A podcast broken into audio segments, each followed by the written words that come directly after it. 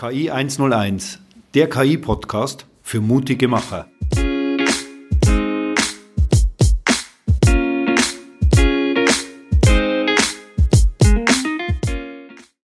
Herzlich willkommen zu unserem Podcast KI 101. Wie immer mit mir dabei ist der Reinis. Hallo Reinis. Servus.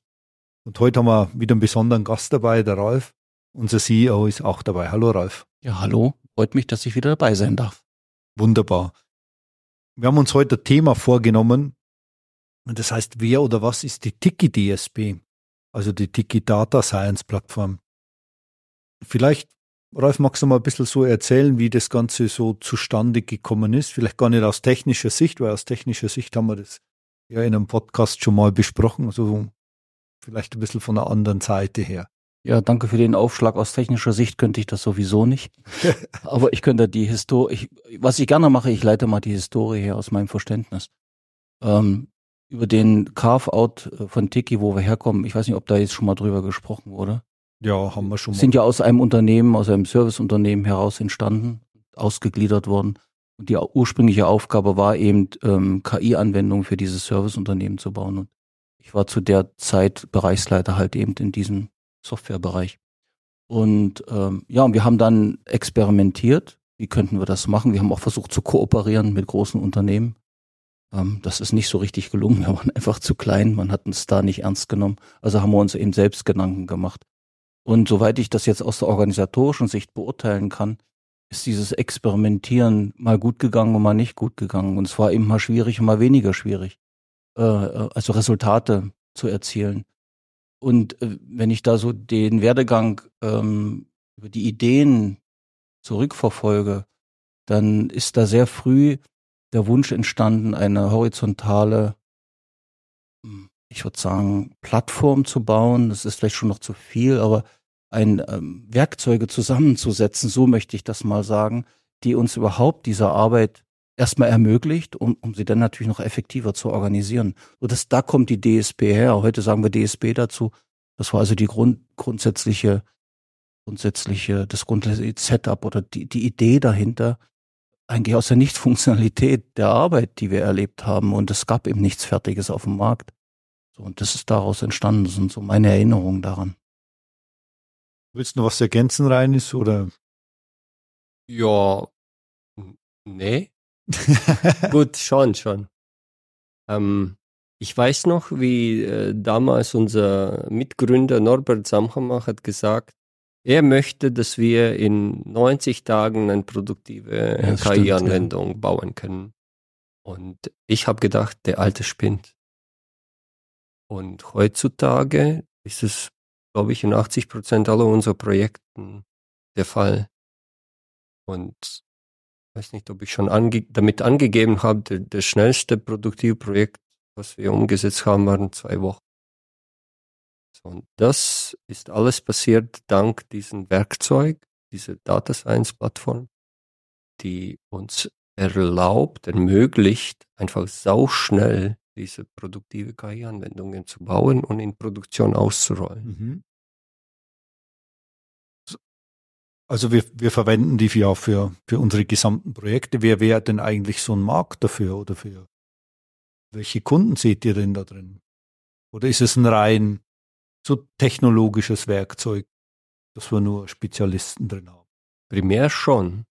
Das, das ist Werkzeug für alle die Softwareentwicklungsorganisationen, die schnell KI-Anwendungen bauen möchten. Und ähm, wenn ich in meinem Unternehmen eine IT-Organisation habe, die für mich bereits E-Commerce oder Enterprise Resource Planning, also Warenwirtschaftssystem baut oder irgendwelche MES, Lagerverwaltungs und so weiter, diese klassische Softwareentwicklung macht. Und ich sage, hey, ähm, ich möchte demnächst auch tatsächlich nicht nur sagen, dass ich digitales Unternehmen bin, sondern auch, auch das wirklich verwirklichen, auch mit Technologie, dann benötige ich Fähigkeit, äh, genauso schnell wie ich einen Webshop entwickeln kann mit meiner IT-Organisation, genauso schnell möchte ich auch KI-Anwendungen entwickeln. Dafür brauche ich Werkzeuge. Hm. Und DSP ist so ein Werkzeug. Möchten auch Sie die Digitalisierung in Ihrem Unternehmen vorantreiben? dann kontaktieren Sie uns unter info at tiki-institut.com oder über LinkedIn. Wir unterstützen Sie gerne auf dieser spannenden Reise. Wie kann sich ein, User eigentlich so oder ein Anwender mal später sowas vorstellen? Wie leicht oder wie schwer ist sowas anzuwenden, zu erlernen? Welches Know-how brauche ich persönlich? Und welches Know-how braucht eine Organisation eigentlich, um überhaupt auf die Idee zu kommen, zu sagen, das wäre das wär interessant für mich. Du meinst aus, aus äh, Sichtpunkt aus Sicht, dieses neuen Nutzers. genau. Der, Nutzer, ist sehr schwer. Also Nutzer würde ich einmal ne-, nennen. Würde das ich hast du nicht gehört, ne? Ja, das, das will ich nicht hören. Nutzer meine ich einmal die Organisation, die, die Firma.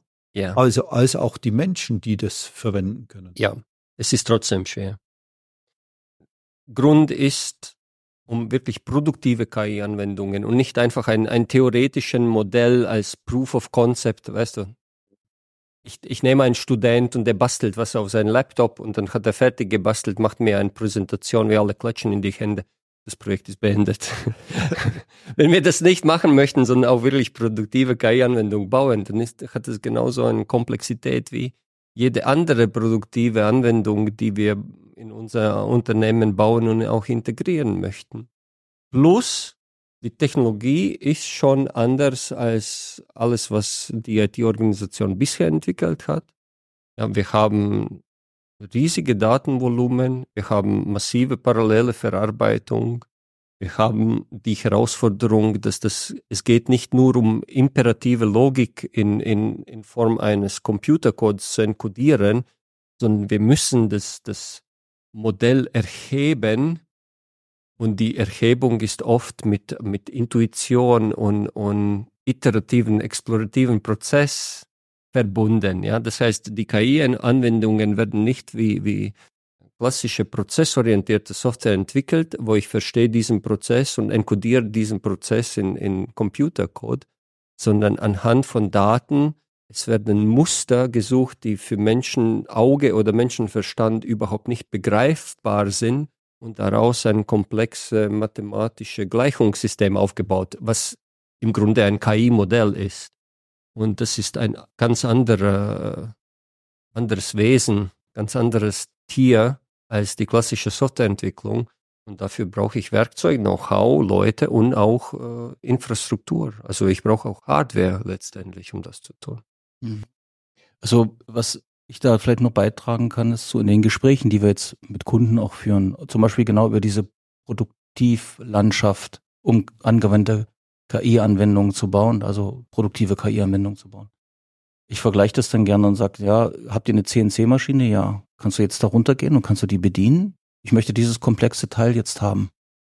Und sagt, nee, ich, ich kenne jemanden, der kann das, nämlich der Mensch, der daran ausgebildet ist und äh, und diese Maschine bedienen kann, das Programm bedienen kann und dann kommt auch das richtige Stückchen ähm, Werkzeug oder was auch immer ich fertige, kommt dann eben raus in der gegebenen Zeit. Und so ist es hier doch genauso.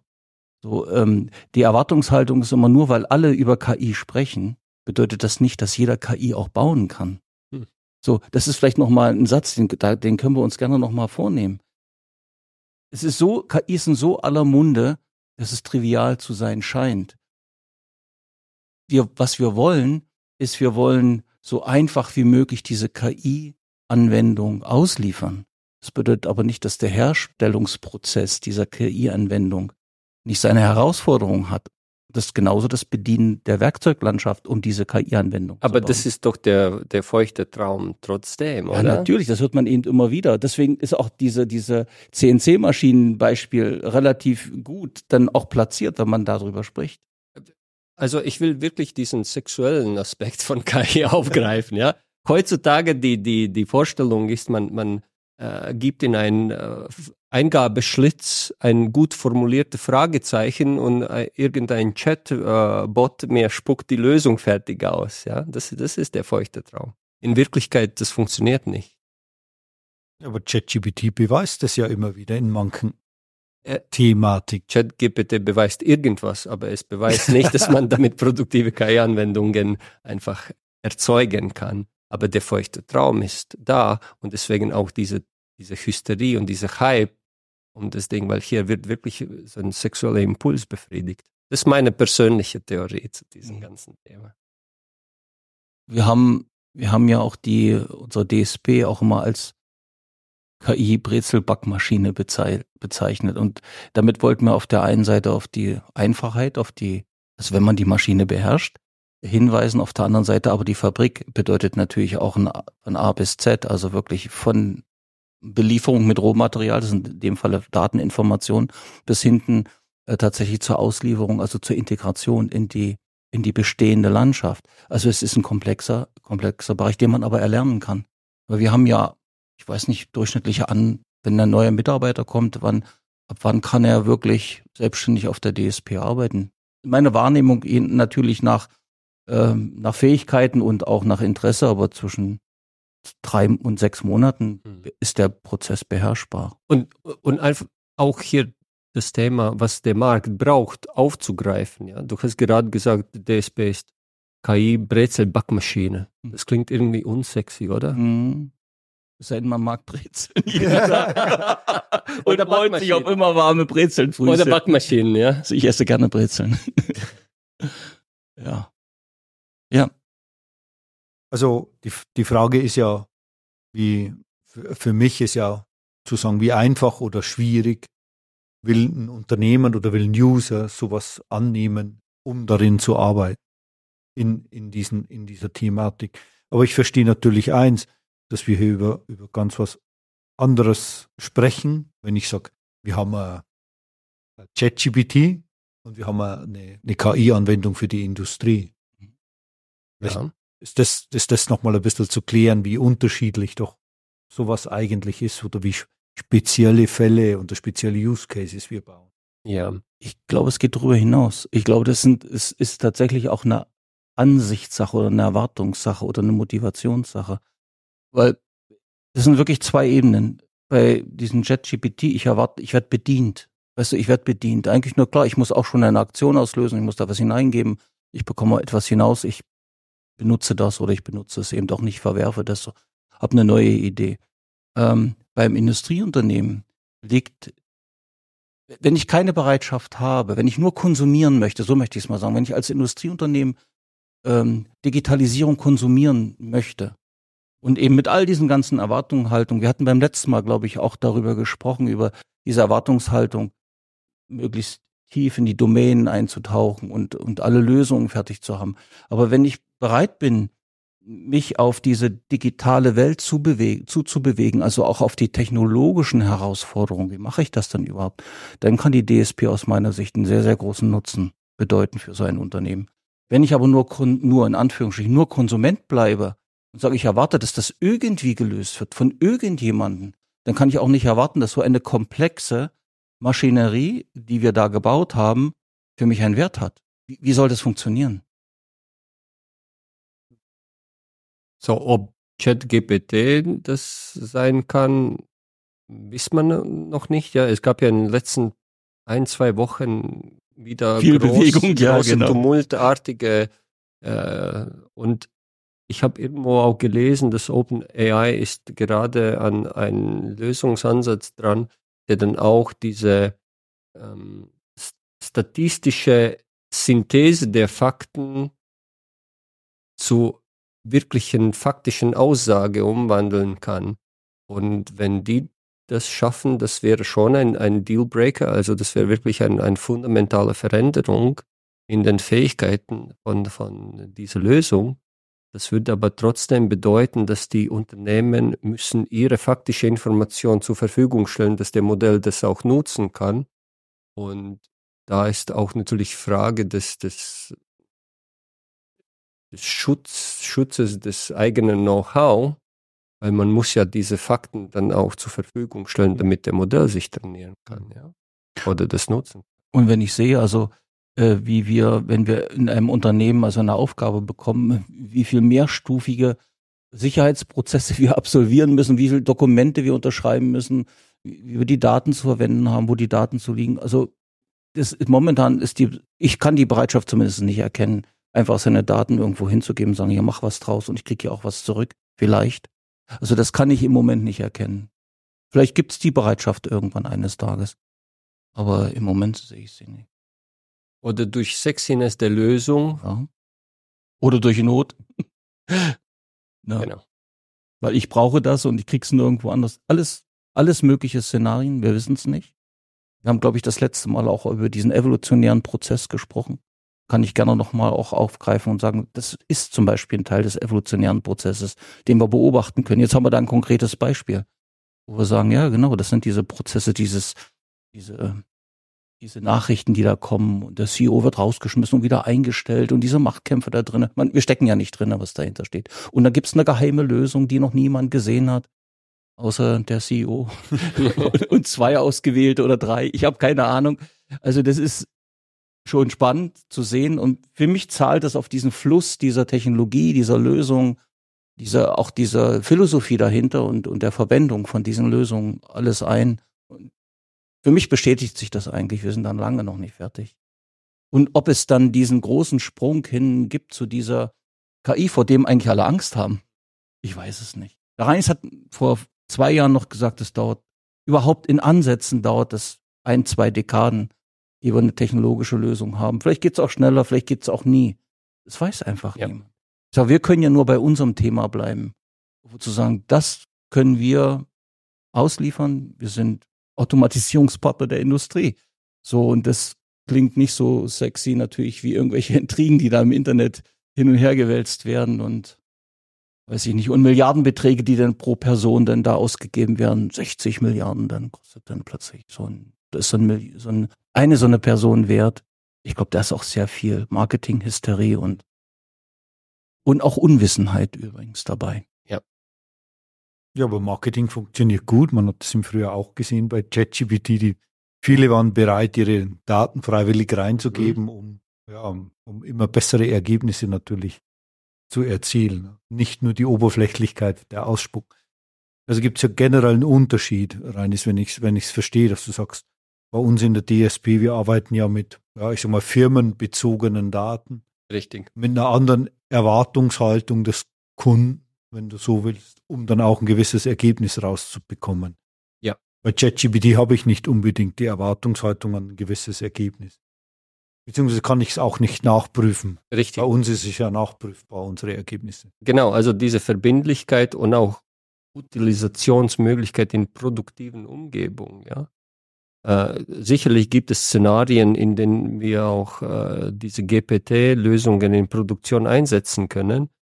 Ähm, die Frage ist immer, mit, mit welchen Daten und Informationen wird dieses Modell trainiert und wenn ähm, ich alle meine Daten von, von meinem Unternehmen zur Verfügung stelle, dann wird auch das Modell ausreichend qualitative An Antworten geben können. Die Frage ist, in welchem Moment wir bewegen uns von allgemein gültigen Informationen in Firmen-Know-how des Schutzens wert ist. Und wenn es gibt so ein Know-how, dann muss das auch geschützt werden irgendwie, hm. indem ich das nicht Öffentlichkeit zur Verfügung stelle, ja, zum Beispiel. Zumindest um das zu ergänzen, solange nicht also die Produktionsmittel dem gesamten Staat gehören, also gesamten Produktionsmittel dem Staat gehören. Und da sind wir ja nicht. Da gibt's andere Gesellschaftsmodelle, die ja. machen das. Ähm, wenn wir Richtung Osten gucken, dann ist das ja offensichtlich ein gegebener Umstand. Und natürlich dann hast du auch andere Trainingskorpusse, die werden einfach verordnet, dass die entstehen. So, wir sind ja nicht so eine Gesellschaft. Deswegen sind wir vielleicht in manchen Thematiken auch ein bisschen hinten dran. Ja, es hat alles Vor- und Nachteile, ne? Genau.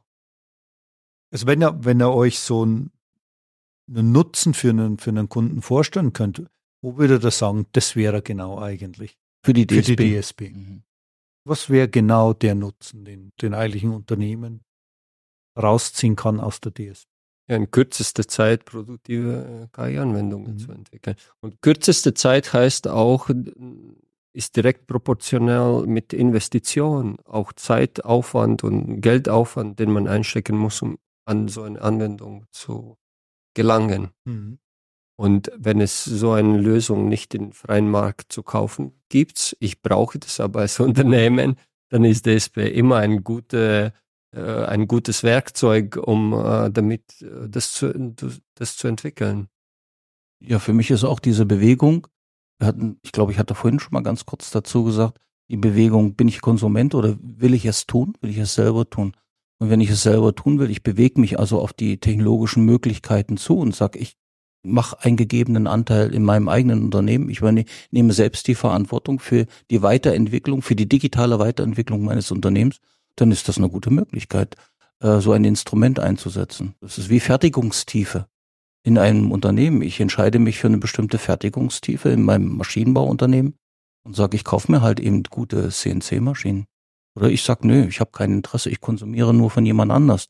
So, das ist tatsächlich ein, eine Entscheidung des Unternehmens. In welche Richtung entwickle ich mich? Und dann haben wir was zu bieten. Wenn, wenn jemand sagt, ja, ich möchte hier meinen gegebenen Teil selbst verantworten, möchte den bei mir entwickeln, dann sind wir immer noch Lösungspartner, aber natürlich dann ist auf, ein, auf einer anderen Ebene. Hm. Wie lange wird ein Unternehmen brauchen, um dahin zu kommen, wo jetzt so eine DSP steht aktuell? Also ich sag mal rein ressourcentechnisch, vielleicht auch monetär. Was, und ist es überhaupt möglich? Das ist jetzt das Nächste. Weil, ich sag mal, du mit deinem Team Reinis und Ralf habt, habt ja euch ja auf dieses Thema voll spezialisieren können. Hm. Du meinst, wenn ein Unternehmen wenn ein das Unternehmen nach, jetzt sagen würde, ich will diese CNC-Maschine selber bauen. Okay, diese, diese, diese KI CNC-Maschine. ja, man kann ja einfach mal sagen, wir haben etwa 15 Millionen Euro investiert. Oder beziehungsweise unsere Gesellschafter haben investiert aus natürlich Eigeninteresse, nicht damit wir da rumspielen, sondern damit wir also eine produktive KI-Landschaft herkriegen, in der wir schnell die Anwendungen bauen können. So allein, das ist, sagt erstmal nicht viel. Das ist natürlich auch trotzdem viel Geld.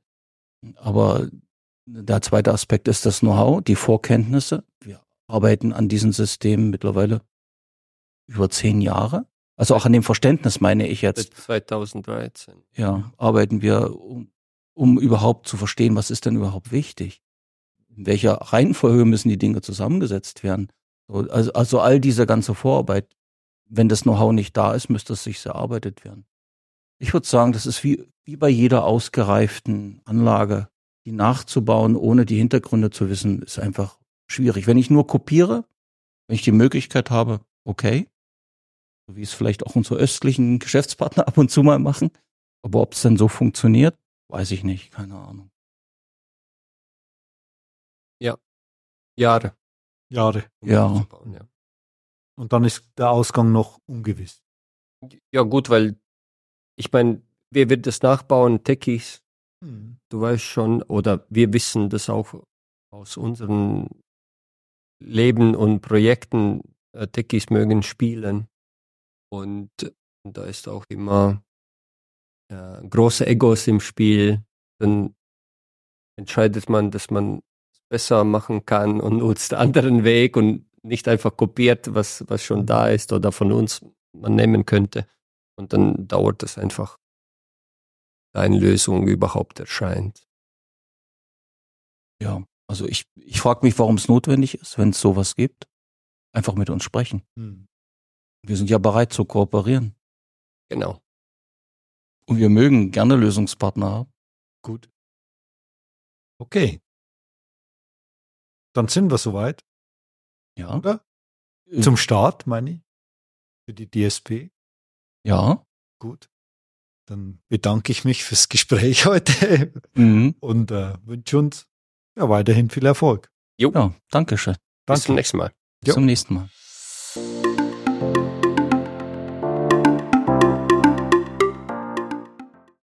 Was für ein Podcast.